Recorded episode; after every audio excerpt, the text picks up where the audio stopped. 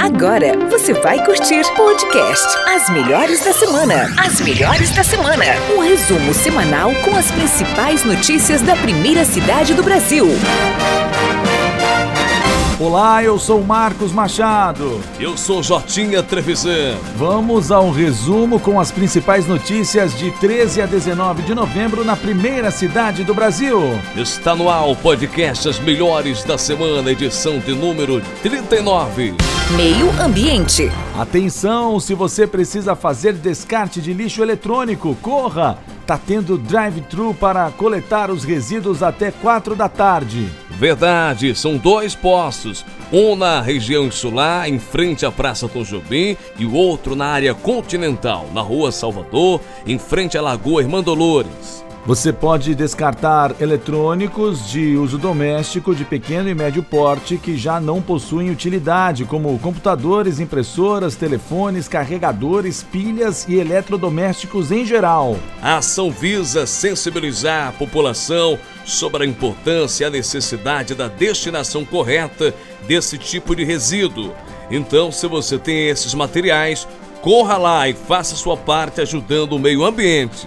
Esporte. Professores de surf da Prefeitura dão aula para alunos do Projeto Especial 2. Amanhã de segunda-feira foi inesquecível para os alunos que tiveram aula de surf, stand-up e puderam brincar na areia com muito sorriso no rosto.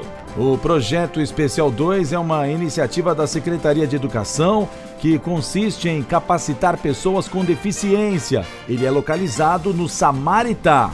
E o coordenador do projeto, Marcos Gaiga, comentou sobre a importância dessa parceria feita com a Escolinha de Esportes Radicais. Esse projeto que tem aqui na praia, né, eles já vieram para cá já faz uns dois ou três anos.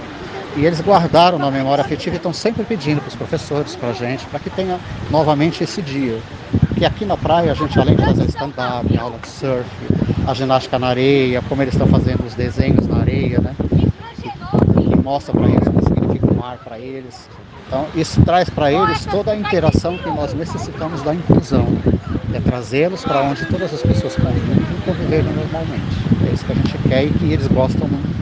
Educação. Alunos do quinto ano do Carolina Dantas aprendem inglês em passeio turístico. Olha só, gente, que notícia bacana! Já pensou?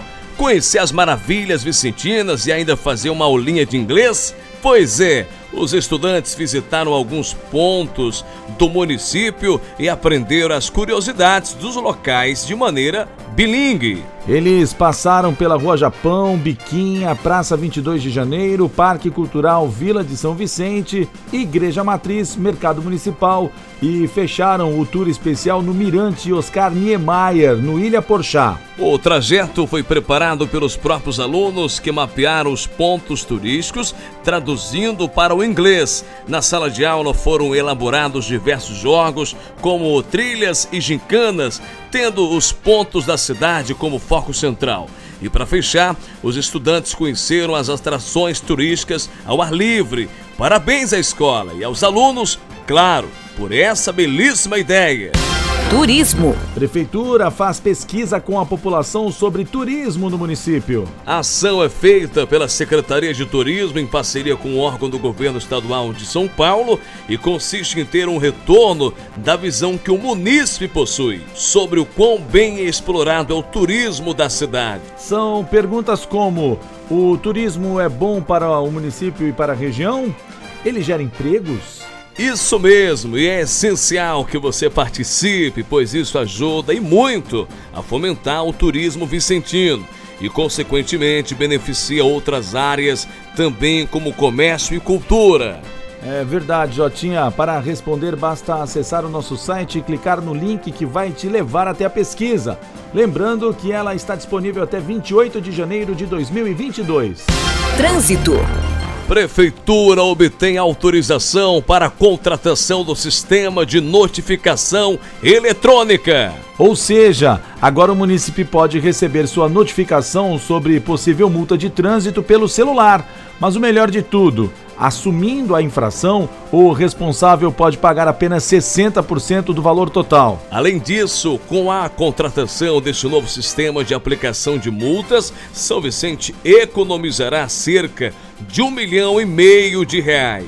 E o secretário adjunto Alexandre Martins explica mais detalhes sobre o procedimento e outros benefícios que virão. Na última sexta-feira, a Prefeitura de São Vicente, por meio da Secretaria de Trânsito e Transportes, obteve autorização da Senatrans, Secretaria Nacional de Trânsito, para adesão ao SNE, que é o Sistema de Notificação Eletrônica, né, que permite ao cidadão que cometeu uma infração de trânsito aqui no município o desconto de 40% sobre o valor original da multa, desde que ele reconheça a infração, não entre com defesa de autuação e nem com, a, com recurso, né, com recurso sobre a imposição de penalidade. Além disso, essa autorização também permitiu que o município faça sua adesão ao sistema de processamento de multas do CEPRO, que é o sistema Radar. Ele traz uma série de funcionalidades que vai facilitar a vida do cidadão e também o desenvolvimento das atividades da secretaria.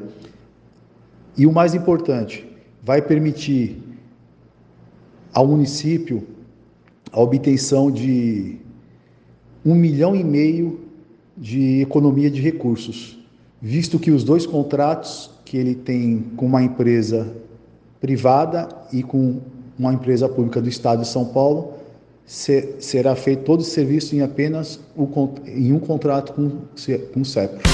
Cultura. Exposição em comemoração ao mês da consciência negra é realizada no Paço Municipal. E olha, teve muita coisa legal, hein? Foram expostas 20 peças do artista Geraldo Albertini, esculturas belíssimas. Além da exposição, que ficou até quinta-feira, 25 de novembro, também rolou um desfile com o intuito de resgatar e preservar a cultura afro-brasileira foi uma forma de prestar essa homenagem através de pessoas que representam São Vicente. Utilizando roupas e pinturas de origem africana, os participantes do desfile exibiam em suas camisetas a expressão Ubuntu, que significa respeito, solidariedade, generosidade, compaixão e harmonia entre os seres humanos. E na prefeitura também ficaram em exposição comidas e muita coisa bacana. Saúde. Prefeitura alerta a população sobre cuidados para evitar a transmissão da sarna humana. A doença, também chamada de escabiose, é extremamente contagiosa e leva ao aparecimento de bolhas vermelhas na pele, que coça muito e especialmente durante a noite. A pediatra Suzana Cristina explica melhor sobre a doença e seus métodos de tratamento. Como que ocorre o contágio? Como que pode pegar a sarna? A transmissão se dá pelo contato direto, pessoa por pessoa, ou indireto, através das vestimentas, roupas de cama contaminadas. Quando uma criança tem coceira no corpo que piora muito à noite e lesões em locais como barriga, umbigo, pregas das axilas, cotovelos, punhos, entre os dedos, planta das mãos e pés, pode acometer o corpo todo. Quais são os sinais e os sintomas? A Sara dá uma coceira intensa no corpo, que geralmente piora muito à noite.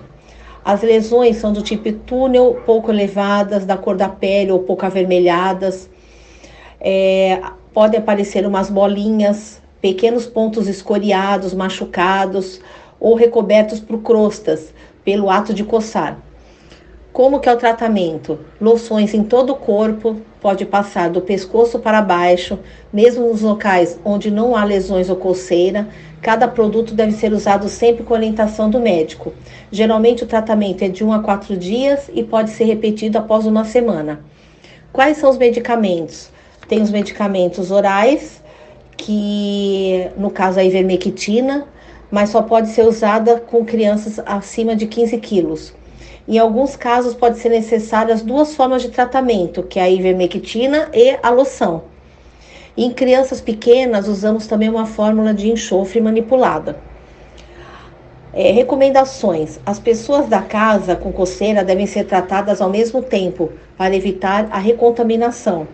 Roupas de uso diário de cama devem ser trocadas todos os dias após o início do tratamento, lavá-las e passar a ferro ou jogar água é, quente em cima da roupa. Unhas curtas escovadas com sabonetes para retirada de parasitas ali depositados pelo ato de coçar. Como faz a prevenção? Não use roupas pessoais de cama ou toalhas emprestadas. Evite aglomerações ou contato íntimo com pessoas de hábitos higiênicos duvidosos. Complicações: presença de lesões de pele com infecção por bactérias, como acontece também no caso dos piolhos. Muito obrigado, doutora. E você ouviu bem os recados dela, né? Vamos nos proteger. É verdade, Jotinha, mas o assunto saúde ainda não acabou. Bora falar de coisa boa? Tá na hora dela. Vem aí a melhor da semana. A melhor da semana. Graças à diminuição dos casos e internações, São Vicente reduz quantidade de leitos Covid.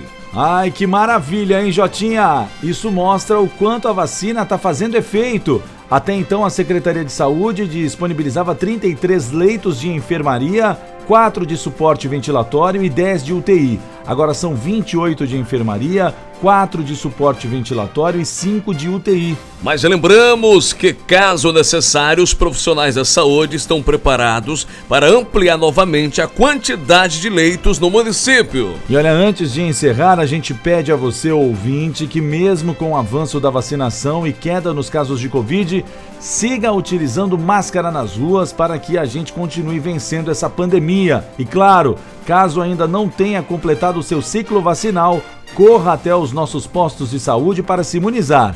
Nosso site tem todas as informações necessárias. Acesse lá sãovicente.sp.gov.br. E com essa ótima notícia, vamos fechando a 39 edição do podcast As Melhores da Semana. O episódio de hoje foi uma produção da Rádio Primeira, disponível no YouTube, no site da Prefeitura de São Vicente e também nos aplicativos de podcast. Apresentação: Marcos Machado e Jotinha Trevisan.